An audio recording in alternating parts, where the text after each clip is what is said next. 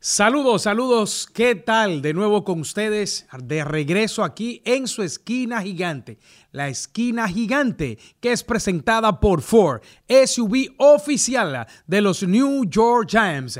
Aquí llegamos para otro episodio más para compartir con todos ustedes esta recta final que se ha puesto tan, tan interesante, sobre todo de que equipos que caminábamos y nos vamos a incluir allí de una manera hasta cómoda luego de los primeros nueve partidos. Recuerden, llegamos a tener siete y dos a jugar nueve compromisos en esta temporada, una campaña de 17 partidos, pues las cosas han cambiado y estamos ahora metidos en un paquete, en un grupo de dos últimas plazas de la Conferencia Nacional, pero ahora se suman cuatro equipos, incluyendo el nuestro, que está todavía en la importante sexta plaza clasificatoria de cara a los playoffs. Pero es mucho lo que hay y es mucho lo que ha sucedido luego de allí, porque las cosas no han estado muy bien, sobre todo en el resultado que nos ha tocado llevar para estos últimos seis compromisos. Yo saludo por primera vez en este espacio de la esquina gigante en esta semana pues con muchos eh, comentarios y vamos hoy a hablar precisamente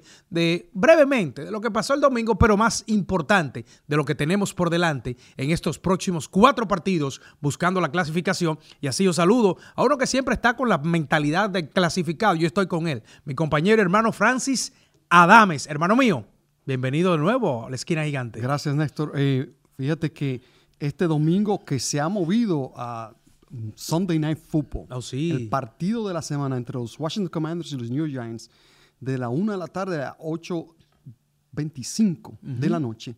Y es precisamente la importancia que tiene este partido para ambos equipos, que ya vienen exactamente con el mismo récord de 7 ganados, 5 perdidos y un empate. Eh, por supuesto, Washington tiene la ventaja porque ha ganado dos partidos en la conferencia. Perdón, uno que le ganó a los Eagles. Sí. Eh, y el empate. Los Giants todavía no, eh, no hemos podido tener un triunfo contra la conferencia. Y, y, yo te digo, esta es la primera vez desde la campaña de 2016, cuando fuimos a Lambeau Field y a enfrentar a Aaron Rodgers en los playoffs. El único partido de los playoffs desde el 2012 que los Giants juegan un partido tan importante, esta vez en diciembre, será contra los Washington Commanders.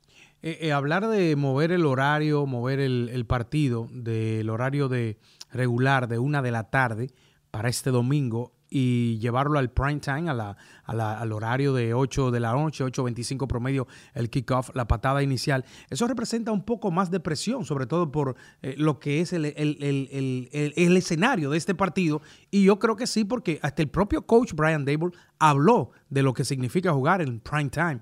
Así es. Eh, tú, eh, normalmente se juega a la una de la tarde y tú juegas con tus fanáticos locales donde se, transmite el partido, pero esta vez es nacional. O sea, todo el mundo va a estar pendiente a este partido y definitivamente un partidazo. Lo vimos en MetLife eh, apenas hace una semana y media cuando vinieron los Washington Commanders, que quedó el partido empate a 20. Y es porque estos dos equipos son exactamente iguales, Néstor. Eh, yo digo, eh, los Giants tienen la ventaja con el mariscal de campo Daniel Jones sobre Heineken, pero los Commanders tienen la ventaja que tienen un, un Terry McLaurin que es uno de los eh, wide receivers más prestigiosos, estelares de toda la liga. Así que eh, ventaja para Washington wide receiver y ventaja para los Giants cuando hablamos de Danny Jones y el quarterback. Eh, ya habla, habla de, claro, de, de cara a este partido del domingo y de cara a lo que es el segundo compromiso frente a los Commanders. este, este para nosotros sería ya nuestro quinto partido divisional 0 eh, y 3 y un empate. Ese récord no hemos podido lograr una victoria y hay un gran chance y esta sería la más importante y es el partido de mayor eh, eh, trascendencia para pensar precisamente en esto de playoffs. Pero yo creo que no podemos, aunque sea mínimamente, pasar por alto lo que pasó el domingo porque yo siempre he escuchado que de, las gran, de los, de los el, el dicho es de los errores se sacan ventaja y de las derrotas tú también aprendes a mejorar. Y creo que sí, creo que eh, lo que nos deja como lección el partido de los Eagles del pasado domingo es que en ese aspecto de esta racha no muy buena, negativa de por sí, donde no hemos podido pues levantar el vuelo, apenas una victoria, donde logramos vencer a Houston, luego pues caímos frente a Detroit, caímos frente a los eh, Dallas, caímos frente a, Filadelfia y caímos frente al equipo de los Commanders en estos últimos cinco partidos, o caímos en Seattle, porque hay que meterlo en esa cadena. Yo creo que eh, es el momento ya idóneo perfecto, porque si no lo hacemos, y creo, fue mi análisis rápido a lo que nos ha tocado en este momento negativo, si no lo hacemos no hay manera de conseguir la B de la victoria. La W, si usted quiere ponerle en, el idioma inglés, al triunfo, al win, a lo que se necesita. Y es que volvimos otra vez a fallar en lo que es nuestro principal ataque.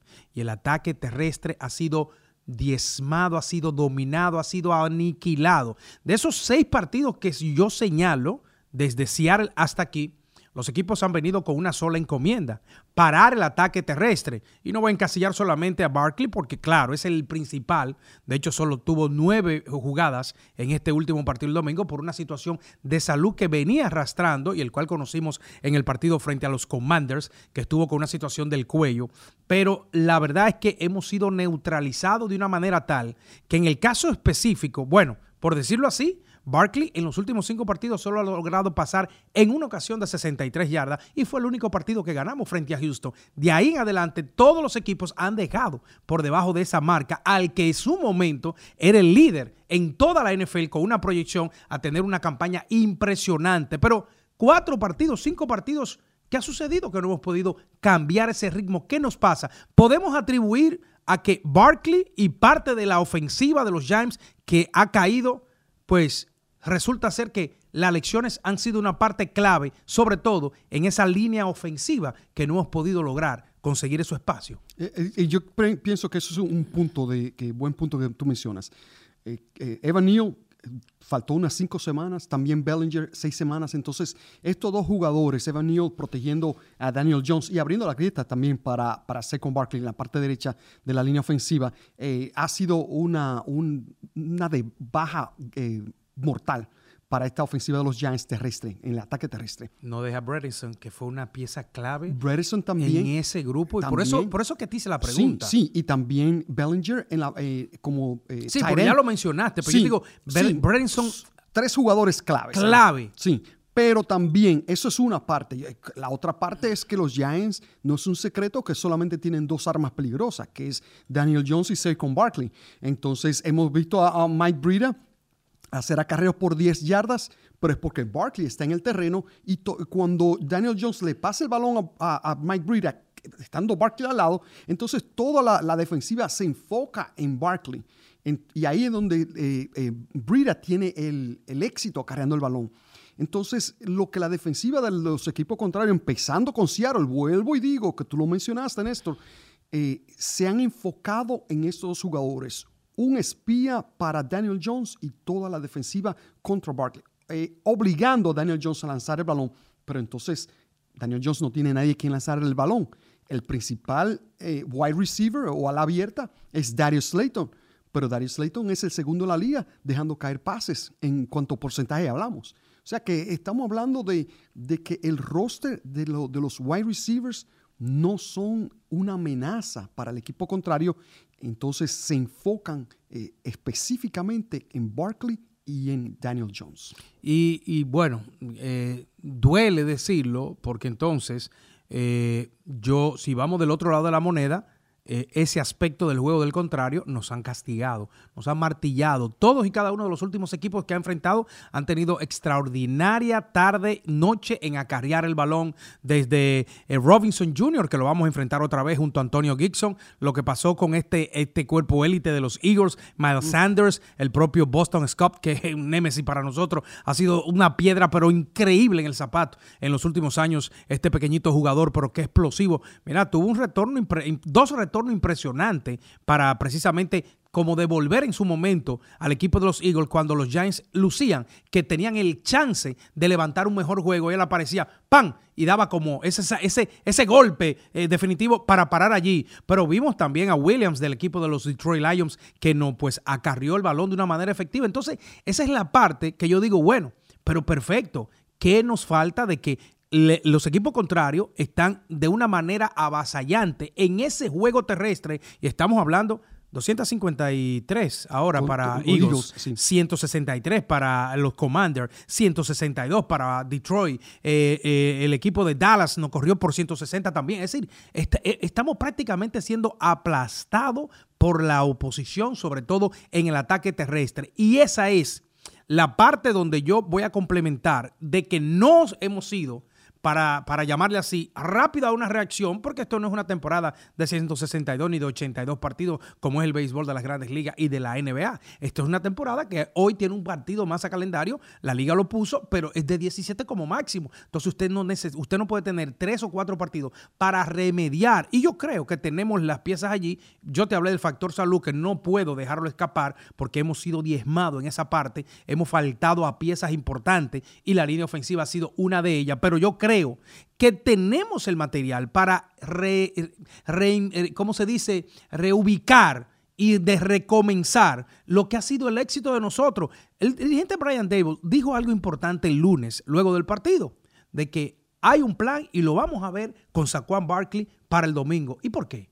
¿Y por qué para luego de cuatro partidos, cinco partidos, si estas cosas suceden, puede suceder? Es decir, esa es la parte donde yo entiendo de que eh, había que rápidamente o Barkley tenía que decir, las cosas no andan muy bien conmigo de salud y quizás no tengo como la confianza y vamos a darle más responsabilidad a Rita, a Brightwell que, te, que acarreen el balón porque es la parte nuestra. Tú lo dijiste, Francis. Nosotros no tenemos una unidad aérea que nos pueda garantizar, eh, eh, ¿cómo se dice?, eh, dominar y hacer el éxito frente a los equipos contrarios. Ahora, cuando te hablo de los acarreadores contrarios que nos han martillado, esta es la parte que yo quiero hacer énfasis. Y no es precisamente que la carrera de nosotros nos ha fallado para caer en esta racha negativa. La defensiva en contra del acarreo. Ya te detallaba los últimos cuatro partidos. Pero no solamente eso. De las últimas 15 viajes a zona roja de los contrarios, han anotado 10. Es decir, lo que ha sido la defensa situacional, que era lo que nos mantenía con ese buen récord,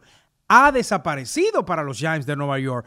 Tiene que ver esto el factor de la ausencia de hombres tan importante, sobre todo en la secundaria, porque como siempre hablamos, la zona roja se convierte en el embudo de la cancha, porque todo de lo ancho aquí a donde puede iniciar una jugada, yarda 18, 15, se va colocando prácticamente en un hilo fino, porque solamente es un espacio reducido para tú ganar el juego. Y era allí donde los Giants eran uno de los tres mejores equipos en la liga para en esa defensa situacional levantarse con el vuelo de la victoria, que es lo que nos está faltando. Y vuelvo, insisto, Francis, y quiero recalcar esta parte, no es que las cosas, eh, no tenemos el talento, no estoy martillando a nuestro talento, es que la salud nos ha golpeado y créanlo o no, cuando yo veo estas estadísticas de los últimos cinco partidos, 15 viajes a la zona roja del contrario, anotando 10 touchdowns, me voy al espacio de cómo resguardábamos esa zona de anotación con Adore Jackson, con Simon McKinney y con el resto de la secundaria. Sí, el resto de la secundaria sobre todo,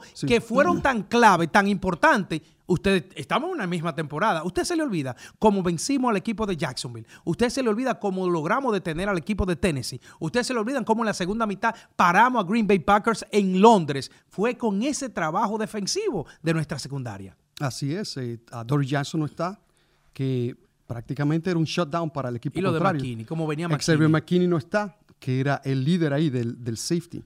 Eh, Oyulari ha faltado nueve partidos, cuatro partidos y los últimos dos, tres capturas en, los últimos dos partidos. O sea, cuatro partidos, cuatro capturas. Eh, Leno Williams, un jugador que nunca, nunca había faltado ¿Seis un, años? un partido, nunca. ¿Seis en seis años. Entonces, esta, esta temporada. Dos veces. Exactamente. Entonces, eh, y estamos hablando de la, de la, defensiva. Ya hablamos de la ofensiva, que eh, tres jugadores claves no estaban, con Bredesen, con Neal y también con Bellinger. Entonces, estamos en dos unidades. Vamos a hablar de la tercera ahora, que son los wide receivers. No está un Wendell Robinson fuera por un año completo, un año calendario. No está eh, Shepard fuera también por otro año. No está Kenny Galladay, que era el, ala abierta número uno de, de, los Giants. Y con Detroit era el ala abierta número uno en toda la NFL, promediando 12 touchdowns por año. Y en dos temporadas no ha tenido ni uno con los Giants no está un Kadarius Stoney eh, eh, con lesiones número uno y luego fue eh, enviado a, Kansas City. Tenemos a un Darius Slayton que no iba a ser el roster de 53. Ahora, lo, que sí, eh, vamos a hablar de lo, de positivo de este, de este equipo, es que tenemos a Isaiah Hudgens, que 21 atrapadas, 224 yardas, dos touchdowns de manera consecutiva. 6'3 de estatura, un target grandísimo para Daniel Jones en la zona roja. Y te estoy hablando para el futuro, no solo para esta temporada. Acuérdate que estamos en un, proceso de reconstrucción. Y los Giants, como mencioné, la defensiva, cuatro jugadores. La ofensiva, cuatro wide receivers. Y en la ofensiva, tres jugadores claves que no están. Estamos hablando de cuánto? De 11 jugadores claves eh, para el equipo de los Giants titulares que no han estado 100% en el terreno juntos. Sí, eh, eh, definitivamente es difícil cuando tú tienes, y yo recuerdo que tú decías el domingo en nuestra transmisión en español, eh, es difícil cuando el reemplazo es el, el, sustituto del sustituto. Exactamente. Entonces, no es que uno, siempre lo he dicho, el respeto a cada uno de estos atletas que pues hacen la, tienen la oportunidad, porque algo tienen de que algún gerente, algún dirigente lo ve y le brinda ese chance para llegar a cubrir de la manera que fuese un puesto, un lugar en un equipo profesional. Entonces ahí está el crédito a un talento de que algo le ven. Pero claro, los talentos tienen sus niveles y es lo que precisamente hoy nosotros estamos sufriendo con la ausencia de los principales jugadores de esa posición que ya mencionamos. Jugadores que élite Créalo o no, usted lo puede revisar. Y sobre todo, cómo venía el equipo en ese, en, esa, en ese plano de prácticamente tener un rosario de conexión desde el equipo especial hasta los jugadores de la ofensiva y de la defensiva, manteniendo ese, esa armonía, ese dominio de cada lado de la cancha. Quizás no fuimos o no éramos en su momento el mejor equipo ofensivamente, pero teníamos los puntos necesarios para respaldar una defensiva que fue nuestro plato fuerte a la hora de ganar los partidos y puede y debe de ser porque eso no ha terminado. Y por eso decíamos, tomando el resultado del domingo, sacando conclusiones allá por decir, tocamos el fondo sobre este particular, pues definitivamente que tenemos que encarar de frente a este encuentro del domingo, corrigiendo principalmente esas fallas que son tan clave los dos lados de la corrida, la que nos toca hacer y la que nos toca detener en el caso de la defensiva, porque si no hemos podido aportar en lo que ha sido nuestra mejor arma ofensiva, que es el ataque terrestre, mucho menos hemos podido detener al equipo contrario que nos han castigado. Han anotado, yo creo, más de 10 touchdowns en, en, acarreo a la defensiva de los Giants en estos últimos cinco partidos por parte del equipo de los...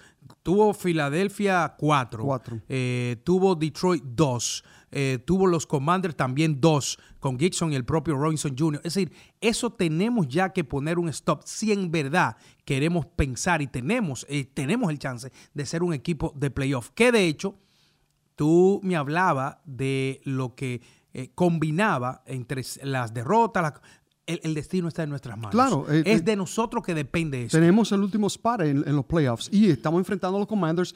Por eso yo dije, este equipo va a ser, perdón, este partido del domingo en la noche va a ser el partido más importante de la campaña 2016 porque si los, eh, si los Giants le vencen a los Washington Commanders el domingo por la noche, entonces se coloca por encima de Washington en el, en el lugar número 6. Estamos en el 6. En el lugar número 5 entonces en la posición. Y se, le haría un poquito más difícil a Washington. Entonces hay que ver todavía. No, 5 no podríamos ser. Porque el 5 le pertenece a Dallas, que está sembrado con Por eso, su récord. Es decir, 6 y 7. Estamos en el 7 ahora y eh, Washington está en el 6. En el 6. 6 y 7. Estamos en el 7 y Washington está en el 6. Entonces, los dos estamos así porque Washington tiene el tiebreaker porque le ganó los Eagles. Nosotros no hemos ganado contra la conferencia. Entonces, de ganarle a Washington, no, brincaríamos al número 6 y en buena posición para ganar eh, un comodín, un espacio en el comodín, porque todavía falta el partido contra los Colts, que ese, ese equipo es un desastre. Y yo pienso que los Giants van a ganar ese, ese, ese, partido. Y todavía falta el último partido de la temporada contra los Eagles, que sería sábado o, o domingo en enero, 7 u 8, dependiendo de cómo estén los standings y cómo esté Filadelfia. Si Filadelfia ya tiene el bye week, ellos van a, tener a sus titulares en el banco a descansar. eso es obvio. Exactamente. y eso, entonces los Giants terminarían la, temporada con 10 ganados, 5 perdidos, ¿verdad? Y no, 6 perdidos y un empate. Sí, así sí. Sí, porque le estamos dando la pérdida a, a, Minnesota. Pero te debo decir lo siguiente, de que eh, es obvio de que si los Eagles llegan a su última semana con eh, la ventaja de que el escenario que sea, el resultado que sea, no le va a afectar, ellos van a poner prácticamente una segunda unidad en los partidos y esas figuras claves estarán fuera y eso podría ser un break a favor de nosotros. Ahora bien, eh, todo va a depender de cómo estaría llegando Minnesota y sobre todo el partido que ellos tendrán la próxima semana, me parece, frente a Dallas, porque Dallas podría cerrar con el resultado de esta semana y la próxima ganándole a ellos prácticamente a colocarlo a un juego. Entonces, eso, eso podría ser. Lo interesante sería ver a Filadelfia manteniendo su ritmo de todas maneras y que llegue ese escenario. Pero repito, Francis, y a nuestros amigos que nos siguen a través de nuestros podcasts, de que en las manos nuestras está todo y en el partido del domingo es donde está la luz real del final del túnel. Y me explico. ¿Por qué?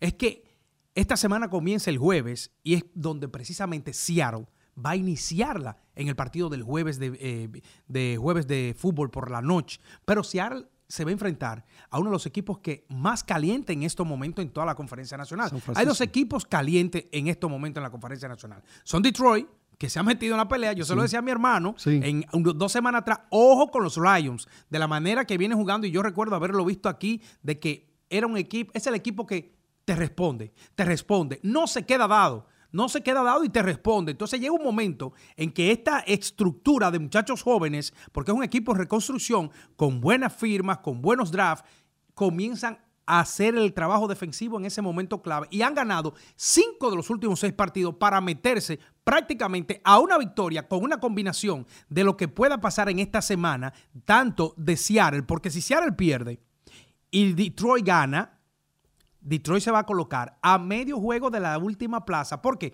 Porque uno de los dos que ocupan el sexto y el puesto, el puesto séptimo puesto, va a perder, que somos nosotros o son los Commanders. Y es allí donde ellos estarían enfocados, claro, tienen un compromiso. Vienen aquí a Nueva York a jugar a los Jets el domingo, los Jets que pueden también lograr un pase una con una victoria. Una de las mejores defensivas de la NFL. Con una, una, victoria es un chance. Y por eso yo digo, Francis, que este es el partido que los New York Giants tienen que ponerlo en el círculo grande para decir, ganar este encuentro no nos lleva a la clasificación. Ahora, nos da un respiro, no quita de la espalda ese peso que traemos en este mal momento para encarar esos tres próximos compromisos, Minnesota, Indianapolis y el equipo de Filadelfia, con el escenario, como tú señalas, de esos últimos dos partidos que en lo que podemos percibir pueden ser favorables para nosotros. Exactamente. Y, tú lo dijiste, eh, la palabra clave o la frase clave. El destino está en las manos de los Giants. No hay matemáticas de que eh, este equipo ganó y este equipo perdió. Ahora mismo eh, eh, ocupamos el número 7 puesto en los playoffs, que es el último eh, espacio de comodín. Y, en las manos tuyas está, ganas el, partido de Washington, te colocas el número 6.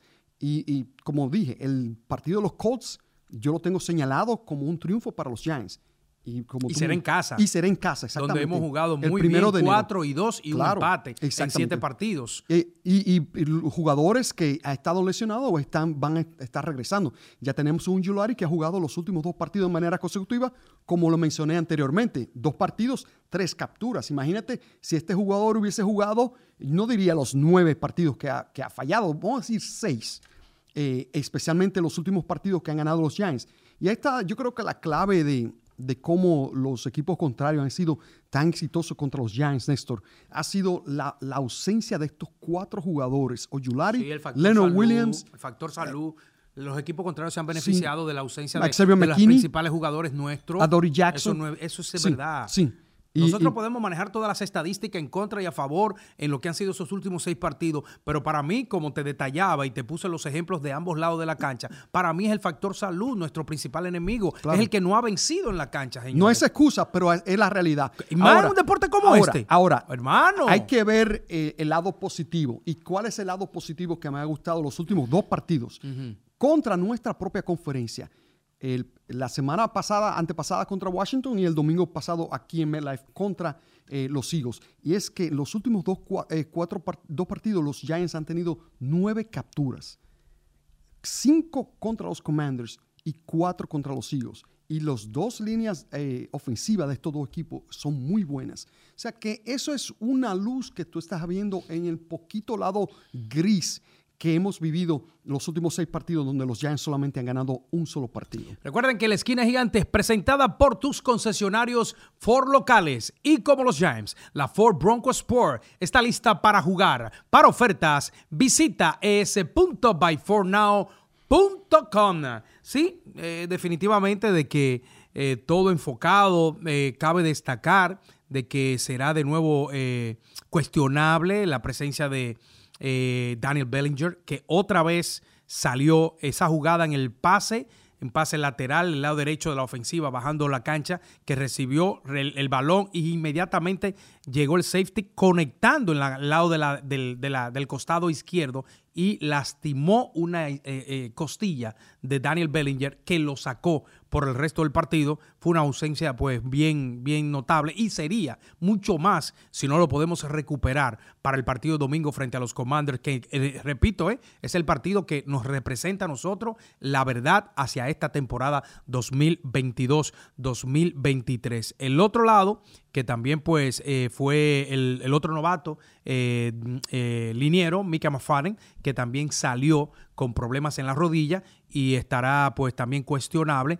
Creo que podemos o podríamos recuperar, que eso sería una pieza importante a Leonard Williams para el partido del domingo. Eso sería para mí clave porque lo que, es, lo que hemos hablado, Francis, nos han arrollado en el, en, el ataque terrestre, nos han pasado por encima y si hay un jugador clave precisamente en contra del, rush, del rushing, es este hombre, Leonard Williams, que tener a Dexter Loren prácticamente con un grupo de jugadores quizás no del mismo nivel de Leonard Williams, que hace la línea ofensiva, enfoca para sus, sus, sus offensive line, más lo tight de que Dexter Lawrence no te puede hacer el trabajo y lo ha neutralizado prácticamente. Ahora, dos cabezas será difícil o se le hace difícil a cualquier equipo y precisamente tener a esos dos hombres en su condición normal, en la actitud agresiva, es lo que le permite a jugadores como Jerry Ward, a jugadores como el propio Jalen Smith, eh, digo esos jugadores como de segundo nivel, porque ya los de Tibro y los de Jolarion, que son jugadores de uno o dos años por el talento, sabemos de lo que están proyectados para hacer, es factor salud, lo único que ellos necesitan, pero ya en el poco tiempo en la cancha,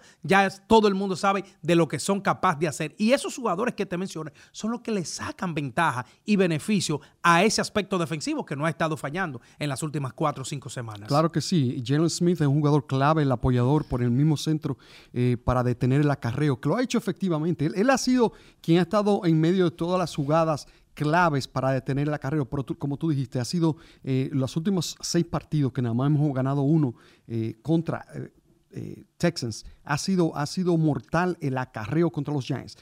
Eh, ¿Cómo ganamos los siete partidos? Pues estábamos 7 y 2. Eh, eh, éramos número 2 en la zona roja y éramos número 2 en tercer down. De dos, te hablé de defensa situacional. Sí, clave. Clave. Eso fue lo de nosotros. Porque Jacksonville no corrió para 457 yardas. no, no tuvo un total de 400. El que más, pero le ganamos. Claro, por, por, por la zona roja. Exactamente. Incluyendo la tacleada en la, en la yarda 1. Pero eso es defensa situacional. Tercer down, Dominio absoluto y zona roja, enemigo de, de todo el que se paraba ahí como el que más. Y eso era lo que nos estaba dando el éxito. Y eso entonces, por eso yo te traje el dato de que en los últimos 15 visitas a la zona roja, lo han colocado 10 claro, y es, y es, por, la, por la ausencia de estos jugadores que ya hemos mencionado. Total. los Giants lo que tienen que hacer es buscar eh, esa, ese situacional que tú mencionaste y, tener éxito en lo que le, lo que le dio éxito los, los, siete victorias. Claro. Los balones sueltos. Somos número uno en la liga recuperando balones sueltos conjunto con los eh, Cowboys. Entonces, es, y, y de los 11 balones que hemos recuperado, 8 han sido en las siete victorias no es, no es eh, un, secreto eso. Entonces tenemos que jugar inteligentemente.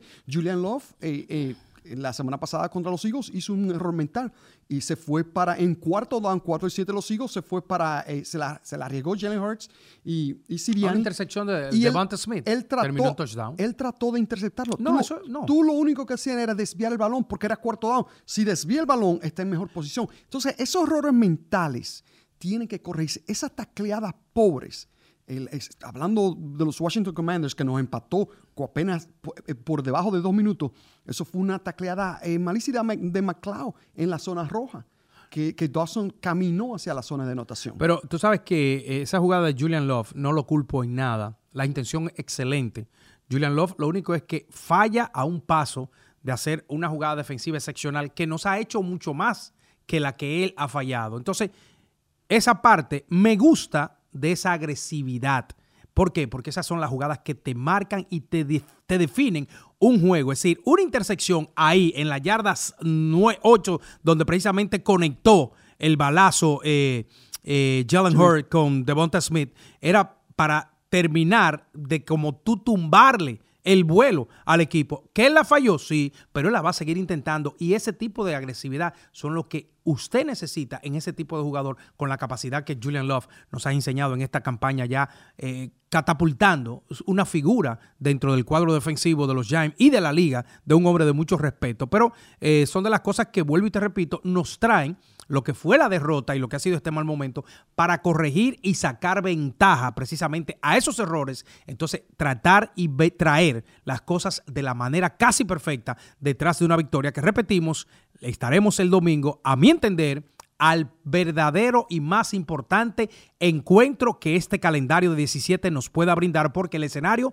nos ha llevado de manera, diríamos, hasta forzosa para ambos lados, de que el que gane este partido tiene una luz que brilla al final del túnel pensando en playoff. Así es, es el, mejor, el equipo, el, perdón, el juego más importante que tú y yo hemos hecho con los Giants. Este, este Definitivamente. la noche. Así es, y recuerden que fue cambiado de horario. Si usted tiene su calendario que lo había colocado temprano en la temporada, en su habitación, en la nevera, este partido fue movido de una de la tarde para 8 de la noche para que ustedes estén al pendiente. Recuerden que nos pueden escuchar cada uno de los partidos en español de los New York Giants, a Francis Adames, a un servidor Néstor Julio Rosario a través de Guado 1280, que es la casa en español de los New York Giants. Así nosotros completamos con ustedes en este podcast de la esquina gigante de nuestra semana correspondiente a lo que fue la número 14 y de cara a ese partido. Regresamos con uno más y vamos a regresar con esa victoria. Let's go, Giants. Cuídense.